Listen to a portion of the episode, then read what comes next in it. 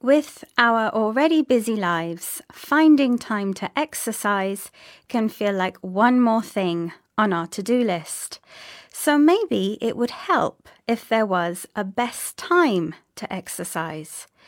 Could exercising at certain times help maximize our fitness goals? The answer is yes, but it's easier than you think, no matter who you are or when you like to work out.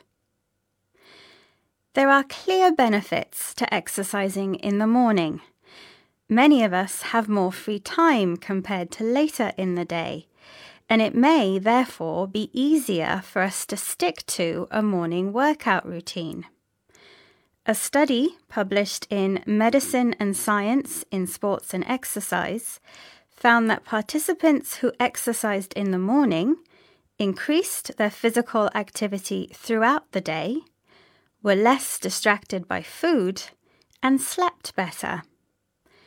Exercising on an empty stomach before breakfast could also burn more fat and increase metabolism, which means you'll continue to burn calories throughout the day. So, good news for early birds, but what if you're not a morning person? Working out in the afternoon or evening also has benefits just different ones.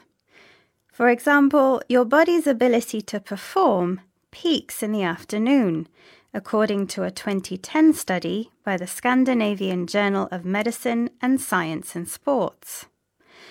Also, in the afternoon and evening, your reaction time is quickest and your heart rate and blood pressure are lowest, which reduce your chance of injury while improving performance. But does any of this change depending on whether you're a man or a woman? Our bodies are different, after all, so the best time to exercise may be different too. A 2022 study from Skidmore College, New York, looked at exactly this question, and the results showed that there are some differences. Want to reduce your blood pressure and you're a woman? Exercise in the morning. Want to improve your heart health and you're a man? Evening is better for you.